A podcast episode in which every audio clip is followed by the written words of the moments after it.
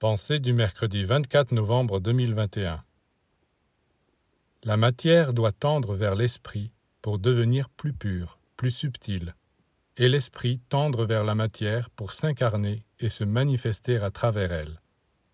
Ainsi la bien-aimée parcourt la distance qui la sépare de son bien-aimé qui descend des régions célestes. Ils se rencontrent quelque part dans l'espace, et là, ils se fusionnent. Lorsque l'esprit descend dans les profondeurs de l'être humain, il transforme la matière brute de ses passions en beauté, pureté, lumière, noblesse, amour. Tout le travail du disciple est résumé dans ce processus, la descente de l'esprit dans la matière.